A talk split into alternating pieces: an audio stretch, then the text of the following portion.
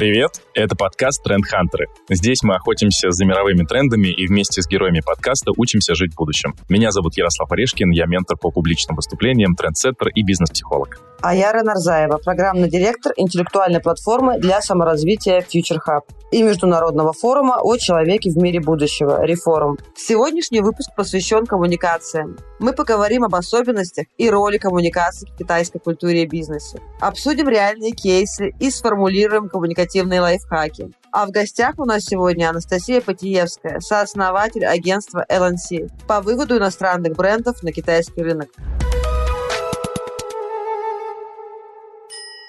Охотиться за азиатскими трендами и изучать китайские инновации мы будем вместе с партнером второго сезона подкаста «Трендхантеры» брендом прогрессивных внедорожников «Тэнк». «Тэнк» — это не просто инновационные внедорожники, но и целое прогрессивное сообщество людей, которые ценят качество, технологии, свободу и комфорт, а также интересуются актуальными событиями из мира автомобилей, культуры, путешествий и спорта. Анастасия, расскажи, пожалуйста, как вообще человеку в голову приходит э, желание работать на китайском рынке? Как э, ты туда пришла? Расскажи о своей истории, о своем опыте, пожалуйста. Я задаю себе этот вопрос последние 10 лет. Как это мне пришло в голову? Честно говоря, я сама из города Владивостока, поэтому, в общем, казалось бы, на этом моменте многое становится понятным, да, то есть, понятно, мы рядом с Китаем, китаеведение. Я закончила во Владивостоке переводческий факультет. Я переводчик китайского языка по первому образованию. То есть у нас, в общем, это все популярно, китайцев много, мы их знаем, любим, часто ездим туда покушать в Китай. Вот. Ну и в какой-то момент э, я решила, что, наверное, мне это тоже очень все интересно, и пошла учить китайский язык. К третьему курсу я задала себе вопрос, зачем, что я вообще тут делаю. Потому что китайский язык, конечно, язык очень специфический. Я сразу поняла, что, наверное, переводчик — это не совсем мое. И поэтому я стала себе искать какое-то другое направление. Но понятно, что когда ты уже три года посвятил такому языку, как китайский, тебе сложно от этого отказаться. То есть ты такой, ну, господи, ну, я же не могу просто все это вот так вот бросить. Поэтому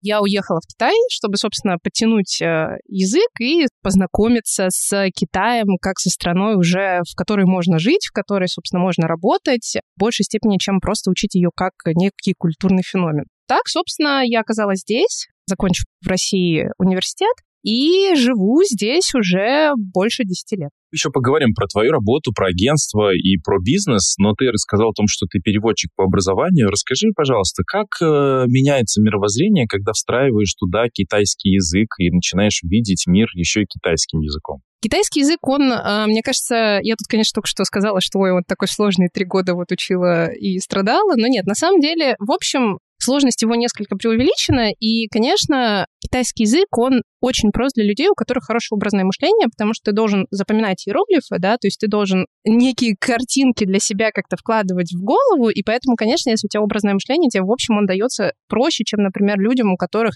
визуальное восприятие немножко хуже, например, чем там какое-то другое. Потому что язык — это всегда продолжение культуры, да. Ну, я, собственно, китаист, я изучала Китай как э, концепцию, да, как некую такую культурную, цивилизационную историю. Конечно, когда ты знакомишься с чем-то очень сильно отличающимся от тебя, потому что, ну, Китай очень особенная цивилизация, очень особенная культура, не похожая на нашу европейскую. Конечно, это что-то для тебя меняет, ты смотришь на мир под другим углом, и сейчас, когда я приезжаю в Россию, например, у меня часто происходит обратный культурный шок, да, то есть я понимаю, что я говорю, то, как я формулирую свои мысли, то, что я ожидаю услышать от людей в ответ, оно другое. вот, и поэтому мне э, часто там я первые несколько дней так привыкаю. А какое? Можешь кейс какой-нибудь привести? Вот ты же вспоминаешь. Например, в Китае не принято ничего тебе говорить прямо. Ты никогда не услышишь от китайцев однозначного ответа. И в этом есть э, свои минусы, конечно, потому что, ну, например, в бизнесе, да, то есть э, когда тебе не могут ответить на вопрос, ну что, мы договорились, словом да или нет, э, это как бы сложновато. Но с другой стороны, такой подход, он всегда дает твоему оппоненту, человеку, с которым ты разговариваешь, пространство для, знаете, есть такой концепт, Китае и в китайском языке, и вообще в Китае как в культуре лицо, да, сохранение лица. И вот это как раз э, то, что вызывает на самом деле отчасти культурный шок, да, потому что когда ты приезжаешь э, в Россию, тут у нас не очень думают про то, чтобы дать мне какое-то лицо. Мы люди прямые, мы от души, мы всегда спрашиваем все, что мы, собственно, хотим спросить. И это, на самом деле, очень круто, и мне очень нравится, но сейчас я понимаю, что иногда хочется в каком-то разговоре сказать, ну, дайте мне лица, пожалуйста. вот не надо у меня спрашивать вопросы какие-то. Возможно, это вот какая-то именно очень прямота, которой в Китае нет. Это очень легко показывать, как это жестами, да, вот китайцы, они все такие волнистые, то есть вот, вот я так сейчас рукой делаю вот так вот волну, а мы такие все прямые, ровно. вот, и это, конечно, нас очень сильно отличает друг от друга. А договоры вы когда заключаете, они детальные, они прямые? Или там тоже сохраняется лицо? Там тоже немножко лицо друг для друга. Слушайте, нет, ну, конечно, договоры все-таки они прямые, культура культурой, а деньги платить-то надо, да, и все это нужно договариваться, то, конечно, да, договоры, в общем, они прямые, но пока вы дойдете до договора в китайской бизнес-культуре, вам нужно сходить на банкет всем вместе, покушать, поговорить про семью, друг другу подарить какие-нибудь подарки, рассказать, как вы друг друга уважаете, причем, когда вы идете на банкет, вам тоже нужно делать все с определенной традицией, да, то есть там нужно правильно наливать своему будущему партнеру китайскую водку и, и чокаться именно в определенном порядке. То есть тут все непросто. А скажи, в каком? Расскажи про водку. Вот сейчас, простите, не могу остановиться. Как надо наливать водку китайскому партнеру? Как надо чокаться? Анастасия, скажи, пожалуйста. Статью писала про то, как выжить на китайском банкете. У меня очень большой опыт, к сожалению. вот. Потому что еще китайцы же они, ну, как бы такие, ты же из России, ну, давай. вот, ну, у них же есть стереотип, да, вот, что русские много пьют, и их даже не смущает то, что я, в общем, девушка. Во-первых, на китайском банкете, действительно, это настоящая прям культура, это, мне кажется, нужно в университетах. Отдельный курс. Китайский банкет. Он э, для бизнес китайского, он вам поможет. Во-первых, Китай — это такая страна, иерархичная культура, поэтому в любой стороне жизни, особенно в банкете, когда ты заходишь в комнату, где будет банкет, ты точно знаешь, если, условно, начальник, он будет сидеть э, лицом к двери. Ты как, например, если вы партнеры, то ты должен сидеть рядом с ним. Но все равно вот прям лицом-лицом к двери это он. А, соответственно, самые такие мелкие служащие, они сидят э, спиной к двери. Ну, на случай, если враг придет, их, если что, первыми. Традиция, да, 5000 лет цивилизации, вот там все уже отработано. Насчет китайской водки, э, в Китае не принято чокаться всем вместе, то есть это только первый тост, когда вы все вместе там чокаетесь, а потом все должны приглашать главного человека. То есть если ты гость на этом банкете, то тебя приглашают, а ты, в свою очередь, как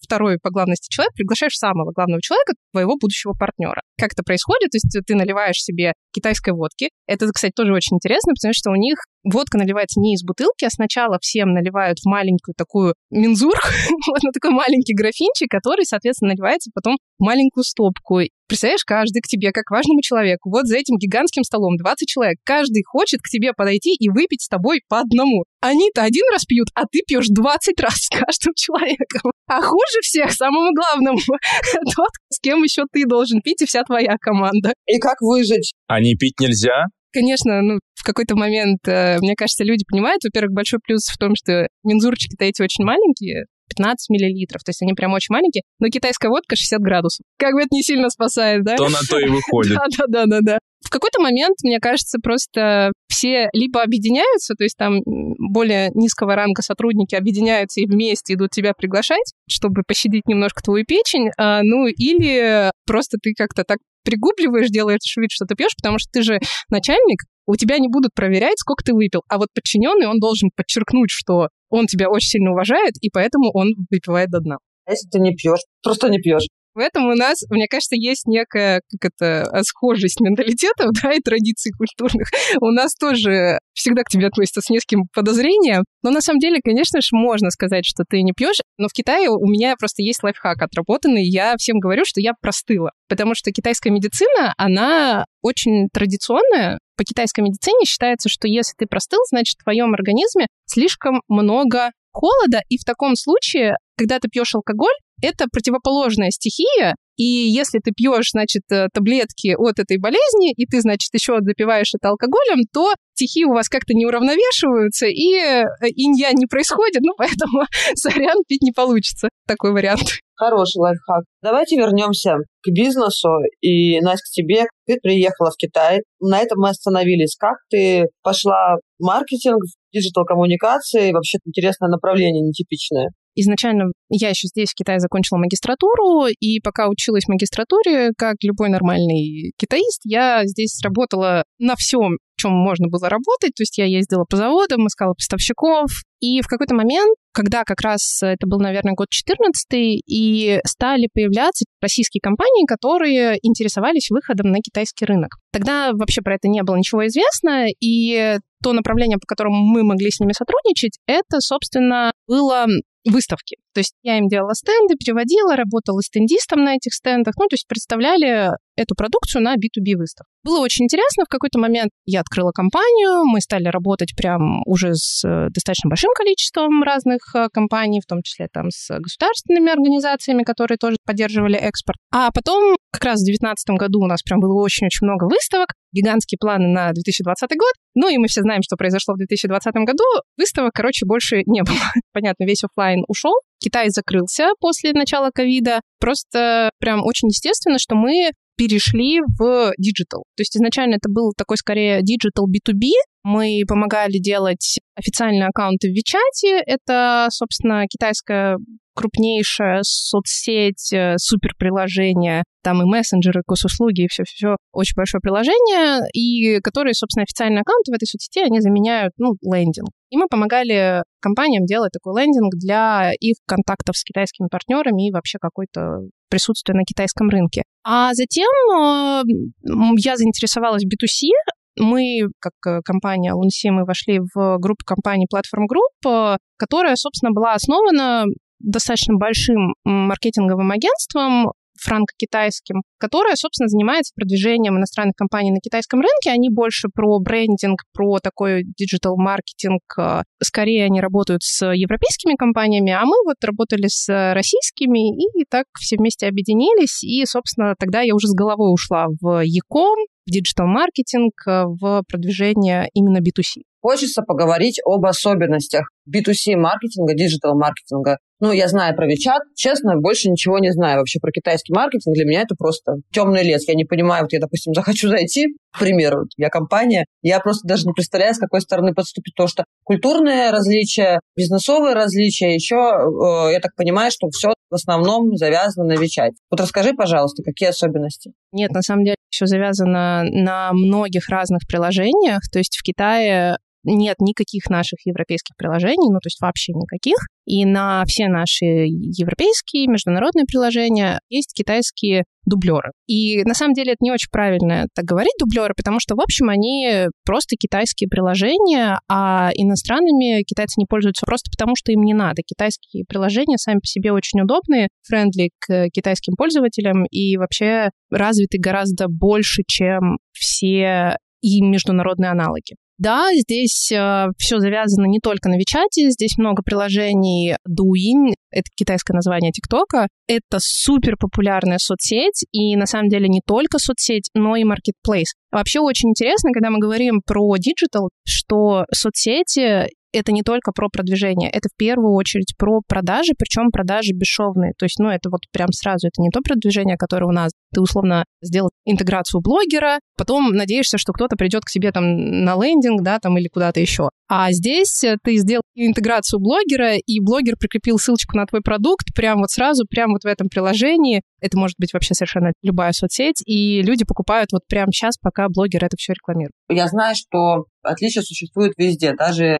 между европейскими коммуникациями и российскими. Нельзя написать такое же рекламное сообщение, э, как мы делаем в России, например, на Европу. Вот в Китае наверняка то же самое. Есть какие-то прям специфические особенности, которые можно выделить? Конечно, очень сложно выделить какую-то конкретику, потому что здесь действительно все очень, очень сильно по-другому. Могу сказать, например, по вот аналогии соцсети с картинками, в Китае не приняты какие-то супер вылизанные красивые изображения. То есть здесь, в общем, больше принята какая-то такая естественность. При этом же это точно так же находится рядом с тем, что в Китае, если вы, например, снимаете какое-то видео, то там постоянно всплывают какие-то стикеры, какие-нибудь там э, звуки смешные, пюм-пюм, что-нибудь вот такое. То есть мультяшность такая вообще визуала. А это, конечно, тоже очень сильно зависит от группы, да, людей of voice, да, на которых направлен, потому что в Китае очень много разных субкультур, и, собственно, бренды всегда стараются общаться вот именно исходя из этих субкультур. Китайцы вообще немножко по-другому воспринимают визуальные изображения. Интересный пример.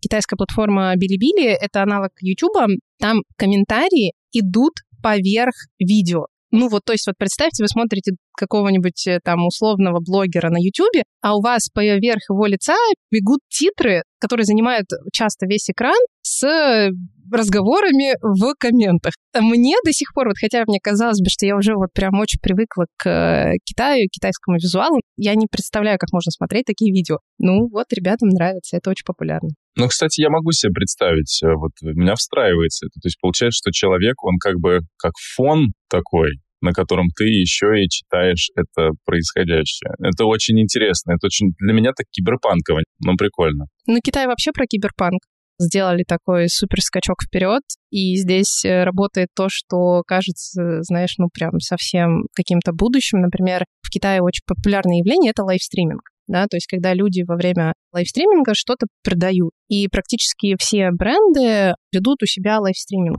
Многие бренды сейчас делают себе AI, ну, типа, livestreaming, искусственный интеллект, да, то есть это картинка, какой-то анимированный персонаж, у которого написан скрипт, э, и который, собственно, 24 на 7 ведет э, livestream, рассказывает про продукты, там делает какие-нибудь смешные рожицы, делает, возможно, там какие-то смешные э, штуки, что-то смешное рассказывает. Конечно же, это все очень милое. Вот в Китае вообще этот э, культ милого, да, это у нас здесь по-китайски называется 可爱, то есть это что-то такое ми-ми-ми.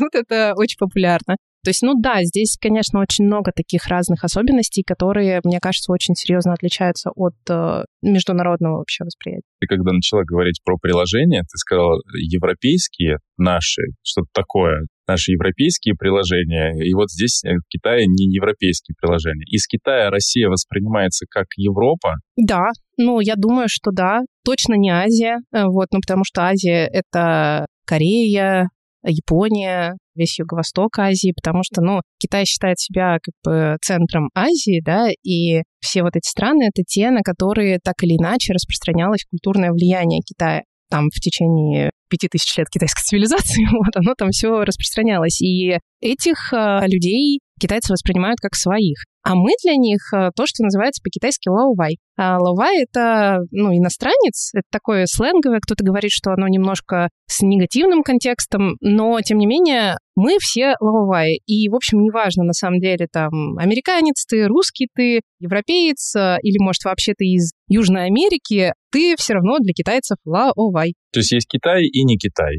Ну да, Китай и те, кто близок к Китаю, и все остальные. А что вот еще есть э, какие-то вот эти различия между Китаем и тем, кто близок, и всеми остальными? То есть вот, может быть, в повседневной жизни ты для себя отмечаешь какие-то отличия? Ну, понятно, что еда. И первое, наверное, что приходит в голову, в прямом смысле первое, что приходит в голову, это еда. Что еще? Какие есть отличия, которые ты для себя отметила, и, может быть, до сих пор смотришь и думаешь, ну вот, ну вот как?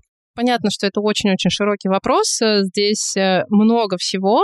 То есть это и ритм жизни. Например, в Китае это немножко про хаос, да, то есть если ты выйдешь на улицу в любом китайском городе, тебя, наверное, первое время будет оглушать просто все, что вокруг происходит, потому что все громко разговаривают, все что-то делают, все куда-то спешат, велосипеды там, э, мопеды, все в перемешку, конечно, в больших мегаполисах это, наверное, везде, но в Китае это все-таки очень видно. То есть, ну, это вот, вот эта вот азиатская картинка, и она действительно есть. То, что мне очень нравится в Китае, с одной стороны, как бы, конечно, здесь очень много внимания уделяется внешнему, но при этом все-таки люди как будто немножко проще. Несмотря на то, что вот они все сохраняют свое лицо, да, и держат это лицо, но при этом они как-то не стараются выглядеть слишком там, например, надменно. Они не стараются как-то выделяться, ну, в общем, в массе своей.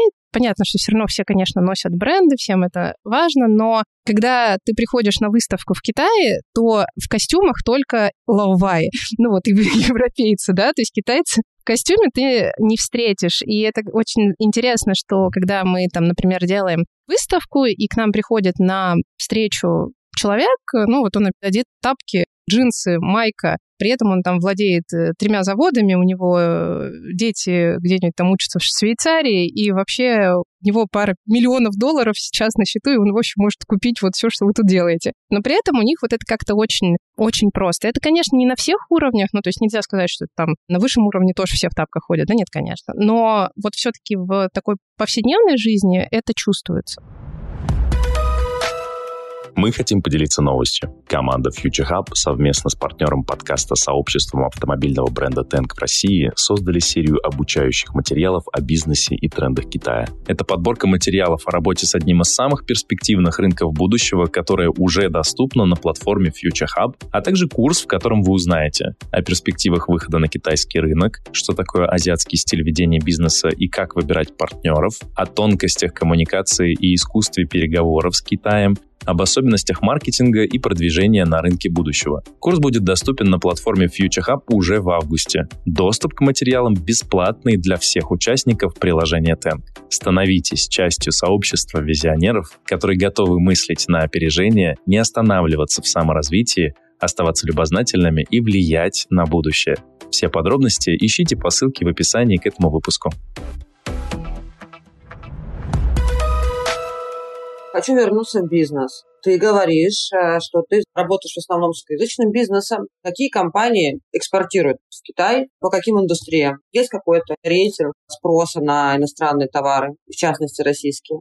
Ну, на иностранные это товары, конечно, да, ну, то есть практически на все, на разные группы, но тут скорее идем от того, что может экспортировать Россия, да, и то, что интересно, в общем, китайцам. Надо сказать, что на китайском рынке какого-то нет такого особого бренда российских товаров, хотя потихонечку он появляется, и скорее это категория FMCG и, в частности, пищевые продукты. Если ты посмотришь на э, просто статистику экспорта из России в Китай, то, конечно, там в основном, понятно, там полезные ископаемые, там и вот это все. Но если мы говорим именно про B2C, то это пищевка, шоколад, конфеты, мороженое. Но сейчас э, косметика вот потихонечку начинает развиваться, какая-то бытовая химия. Вот это, в общем, да, есть.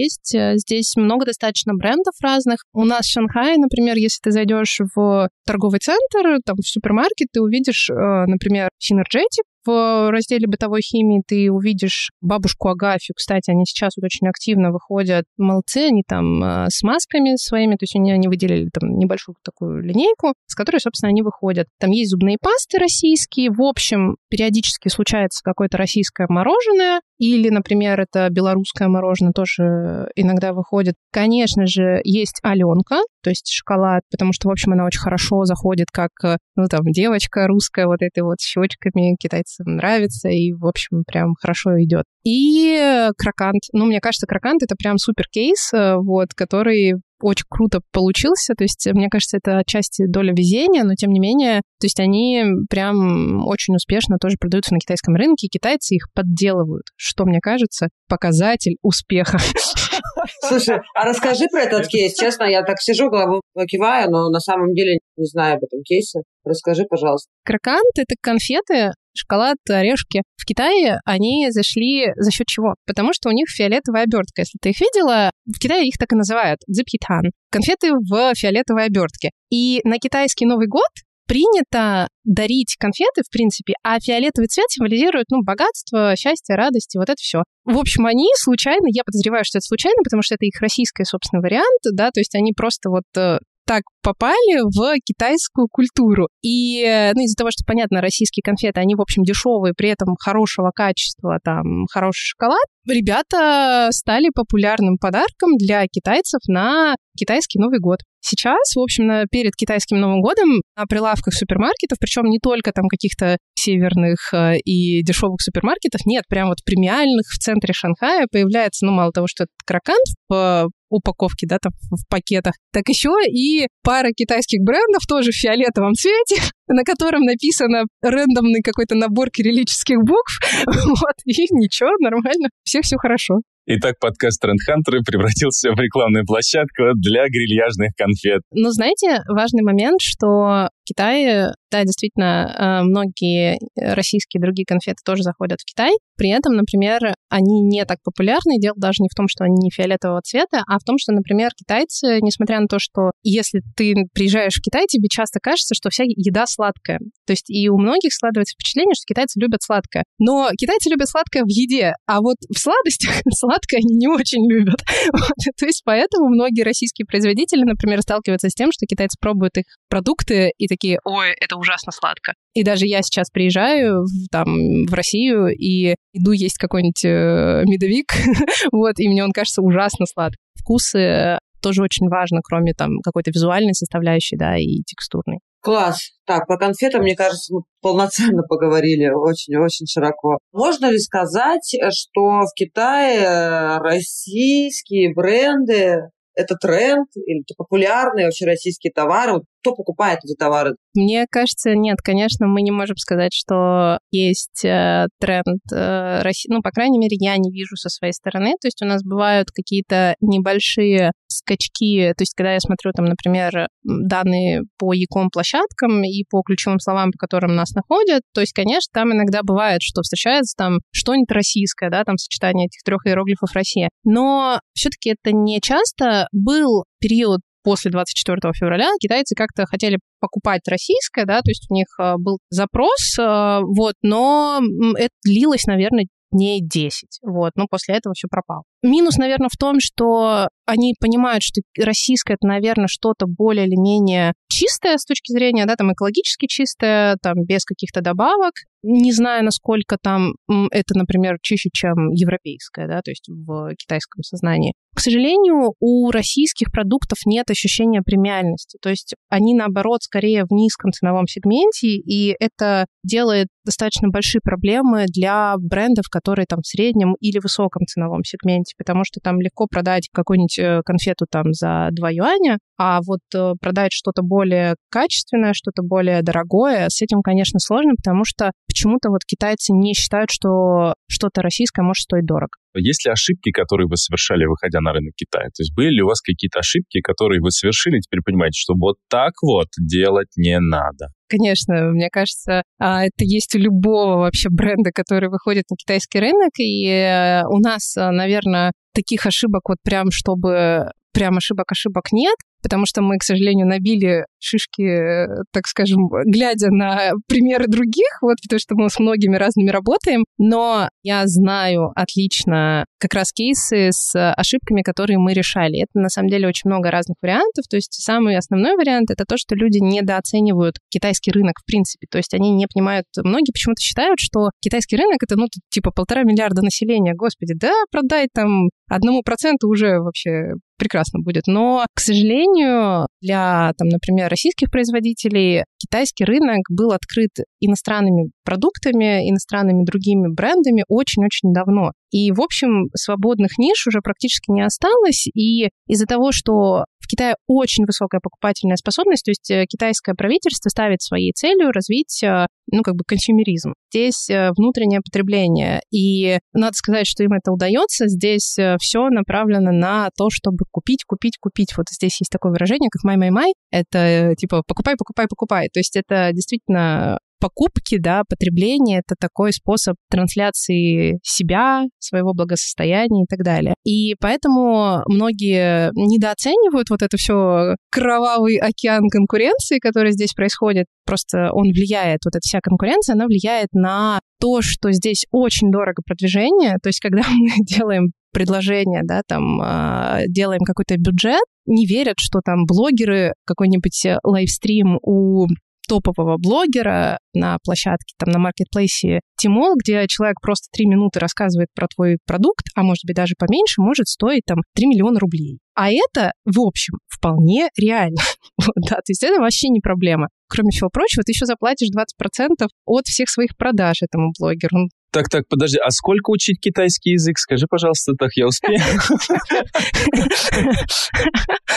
Ну да, да, то есть, понимаешь, нет, 3 миллиона — это то, что платит блогер, то, что мы платим блогеру, даже без наших вообще каких-то наценок. Конечно, ну то есть э, люди часто это недооценивают. Потом другая большая ошибка — это выходить в Китай без подготовки, это не про коммуникацию, это скорее про бизнес. И я прям хочу в вашем подкасте это сказать. Пожалуйста, прежде чем выходить вообще на китайский рынок, взаимодействовать с Китаем, если вы какая-то товарная группа, то зарегистрируйте свою торговую марку прям, ну, невозможно сталкиваться с кейсами, когда люди там решили, они когда-то там давно съездили на выставку, что-то там с кем-то пообщались, может быть, даже один контейнер продали, потом ушли. Вот сейчас когда, собственно, китайский рынок стал одним из приоритетных, они выходят заново и узнают, что вообще-то их товарный знак уже кем-то был зарегистрирован. И где-то он там на севере Китая, человек им владеет, э, вот, и просит с вас энное количество денег, чтобы вы могли пользоваться своей собственной торговой маркой. Вот, поэтому это тоже такая очень большая ошибка, с которой, к сожалению, часто мы сталкиваемся. Еще такой вот важный момент — это нежелание адаптироваться, под китайский рынок надо адаптироваться, нужно адаптироваться и с точки зрения как раз своей коммуникации, да, то есть нужно понимать, что ты не можешь просто взять и все картинки своего инстаграма запилить в китайскую соцсеть. К сожалению, это не работает. То есть нужно прям создавать заново контент, нужно здесь делать э, либо там обращаться к агентствам, как мы, да, либо прям делать отдельный офис, который занимается работой с Китаем. Ну, вот так. В Китае вообще тренд на все китайское. То есть если для поколения, условно, там, миллениалов и предыдущих прям покупка чего-то иностранного, это был прям вот, ну, такой способ заявить о себе, да, рассказать, что ты можешь себе позволить покупать иностранное, потому что иностранное это дороже, то сейчас запрос на китайское, то есть на что-то мало того, что чтобы это было китайское производство, но еще чтобы оно было в китайской эстетике. А китайская традиционная эстетика, она действительно очень, ну, я не знаю, там видели, да, китайские гравюры, там все белое, немножко серенького, там такого пастельного, вот максимально пастельные цвета. Минималистично очень. Да, да. И вот как раз э, мне кажется, что тренд идет вот в эту сторону. Посмотрим. Ну, то есть все равно очень сложно перебить вот весь тот объем вот этих э, выпадающих на тебя неоновых табличек, но, возможно, мы увидим какие-то изменения. Давай тогда поговорим о трендах. Китай впереди планеты всей, это точно. И очень хочется поговорить не только о коммуникационных трендах или трендах в digital е и маркетинге, а вообще о ну, таких глобальных, технологичных, в том числе, трендах, которые, может быть, ты лично отмечаешь. За чем нам стоит последить? Слушай, ну здесь, э, конечно, очень-очень много трендов. Э, они все разные. Здесь э, совершенно сумасшедшие возможности финтеха, ну, потому что, собственно, здесь это все немножко такая правительственная история, и поэтому для них нет никаких проблем в том, чтобы встроить это в нашу современную жизнь. Но, например, я не помню, когда я в последний раз вообще держала в руках наличку. Ну, то есть я понимаю, что это для России, в общем, тоже достаточно уже такая популярная история, но, тем не менее, мне кажется, что то, как это дошло до Китая, это прям вообще какой-то космос, потому что когда в супермаркете китайцы оплачивают продукты, они их оплачивают лицом потому что их платежная система привязана к, например, распознаванию лица, и то есть эта же система встроена в аппараты в супермаркете, да, и человек просто улыбается на камеру, и покупка сама списывается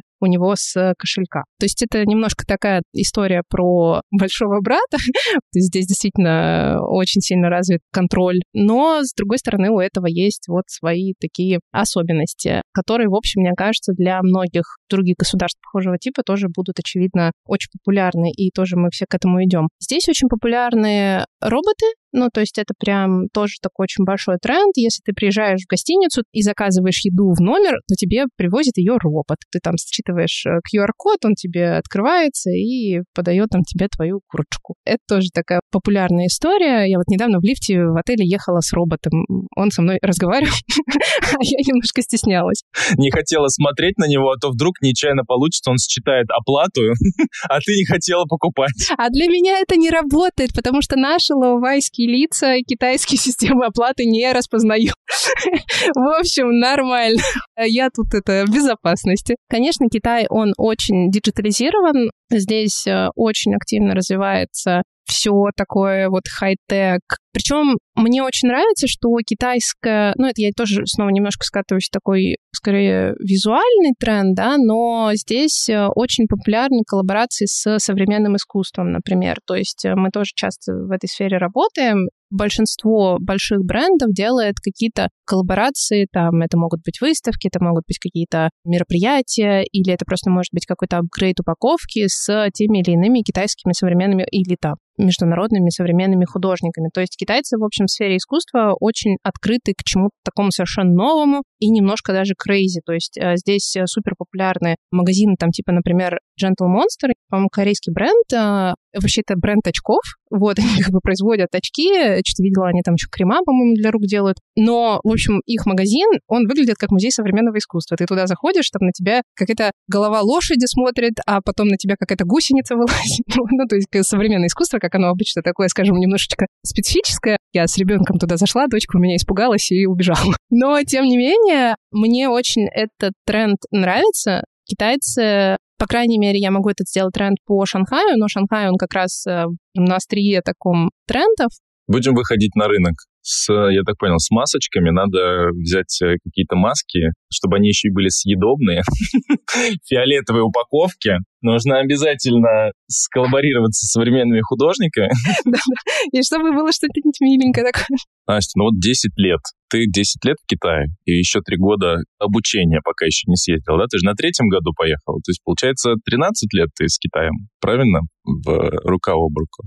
Да, да, да, да. У нас был перерыв в отношениях, но да, теперь снова, да. Слушай, ну я вот в этом плане холостой, понимаешь? И я присматриваюсь к Китаю, но не знаю, с какой стороны начать отношения. Вот что бы ты посоветовала? С какой стороны нужно зайти? Что учить, что читать, что слушать? Что бы ты порекомендовала для начинающих холостых? На самом деле, мне кажется, сейчас очень-очень активно пишут вообще про Китай. В зависимости, на каком языке ты читаешь. То есть, если ты читаешь на русском, то я бы посоветовала тебе в избранные поставить сайт ЭКД. А, мне кажется, Артем Жданов у вас либо был, либо будет. Он э, его главред. Э, и, в общем, это, мне кажется, такой очень популярный ресурс о Китае, который рассказывает про современный Китай. Если тебе хочется почитать какие-то статьи про китайскую культуру, про, а, возможно, язык, про современный, ты можешь посмотреть издание «Магазета». Я, кстати, там была редактором одно время. Оно, к сожалению, сейчас на паузе стоит, но, тем не менее, там все равно очень большая подборка вообще всего, что тебе может э, пригодиться в Китае и каких-то интересных штук. Если ты читаешь на английском, то я прям очень-очень-очень рекомендую. Издание называется Six Stone шестой тон. Он э, прям вообще очень крутой, то есть там пишут про современные китайские тренды, про вообще какие-то статьи красивые, репортажные много, ну, то есть прям очень круто. Я советую, в общем, посмотреть на китайский кинематограф, вот, то есть если вообще хочется немножко побольше узнать про Китай, банальные такие, на самом деле, советы, ну, типа, вот там режиссер Джан Му крутой, и мне кажется, это такой красивый Китай, который хочется посмотреть и который хочется э, узнать чуть больше, когда ты его посмотрел. Ну, а вообще я советую приехать, потому что можно много смотреть, много читать, много там что-то изучать, но лучше всего ты это понимаешь, когда ты оказываешься в гуще событий и знакомишься с страной попробовав какую-нибудь э, суперострую лапшу, вот, и выйдя на улицу, и вокруг кричат люди, и на тебя кричит какая-то бабушка, ты думаешь, она на тебя ругается, она на самом деле желает тебе хорошего дня. То есть, э, мне кажется, это самый лучший способ э, познакомиться с страной. Сейчас Китай открылся, наконец-то мы были три года закрыты на локдауне, и вот сейчас Китай наконец-то уже там несколько месяцев как открыт, уже несколько месяцев как выдают визы, поэтому welcome, welcome, делайте визы, приезжайте в Шанхай, приезжайте там в близлежащие города, здесь очень круто. Обязательно, соберемся. Очень заманчиво. Именно Шанхай. Как ты видишь будущее китайского рынка и Китая вообще? Что нас ждет? На самом деле это очень интересный вопрос, и он такой сложный, потому что китайский рынок сейчас, э, мне кажется, что он еще не достиг вот максимума своего развития, да, то есть он будет еще развиваться, будет расти эта потребительская способность, э, то есть э, китайцев на самом деле не остановить, мне кажется, во всем этом потреблении покупательном ажиотаже. Вот, то есть здесь действительно он очень сильно растет, но он становится все сложнее и сложнее. Вообще, мне кажется, это то, что я говорю нашим клиентам, что Китай это очень про смыслы. Даже на примере кроканта, про который мы поговорили, да, неважно там, честно говоря, про текстуру, про вот это все, это не так важно. Главное, что фиолетовая обертка приносит счастье. Здесь сейчас люди, которые очень избалованные, то есть со всего мира им везут товары, классные, крутого качества, интересные, красивые. А этого теперь мало. Мы встречаемся с китайскими партнерами, и они нам говорят, ну окей, да, хорошо, у вас качество там хорошее, -та -та. историю мне расскажи. А мы такие, что? Сейчас э, смыслы гораздо важнее непосредственно, ну, вот этого осязаемого продукта. И мне кажется, это будет расти, и это будет, в общем, основным таким трендом в будущее. То есть, конечно, если мы прям сильно забегаем вперед, то будет много всего разного. То есть я думаю, что это все идет в сторону там технологичности, в сторону каких-то неожиданных решений. То есть китайцев однозначно нужно удивлять. Если есть спрос, то найдутся люди, которые будут их удивлять все больше и больше. Но главный запрос на историю, на легенду, на какие-то смыслы, мне кажется, он будет преобладать. То есть смысл важнее упаковки. Упаковка тоже важно, ребят. Упаковка может быть часть легенды. Просто она должна быть вот частью вашей идентичности, и ваш продукт должен рассказывать о вас. Анастасия, спасибо большое за эту встречу и за новые знания о работе с самым инновационным рынком будущего. Нам пора заканчивать. С нами сегодня была Анастасия Потиевская, сооснователь агентства LNC по выводу иностранных брендов на китайский рынок. Продолжайте охотиться на тренды с нами. Подписывайтесь на наш подкаст на удобной для вас подкаст-платформе и подключайте приложение Тен. И все наши обучающие материалы по трендам Китая будут доступны вам бесплатно. Мы продолжим наше путешествие по Китаю. Классной недели вам! Ставьте нам звездочки, советуйте коллегам и друзьям, переходите на сайт подкаста и пишите, какие темы вам интересно обсудить, а также задавайте вопросы. Мы с радостью возьмем темы в работу над выпусками. Подписывайтесь на интеллектуальную платформу для саморазвития futurehub.io. Следите за нами в Телеграме, все ссылки есть в описании к выпуску. Спасибо, что слушаете наши выпуски до конца. И мы напоминаем вам про спецпроект Future Hub ETEN – рынок будущего Китай. Вместе с TEN вы узнаете фундаментальные культурные отличия деловой среды в Китае. Познакомитесь с особенностями продвижения проекта на рынке Китая. Получите практические советы для работы. Читайте подробности о нашем спецпроекте по ссылке в описании к эпизоду в наших социальных сетях. Мы продолжим наше путешествие по Китаю. А пока прощаемся.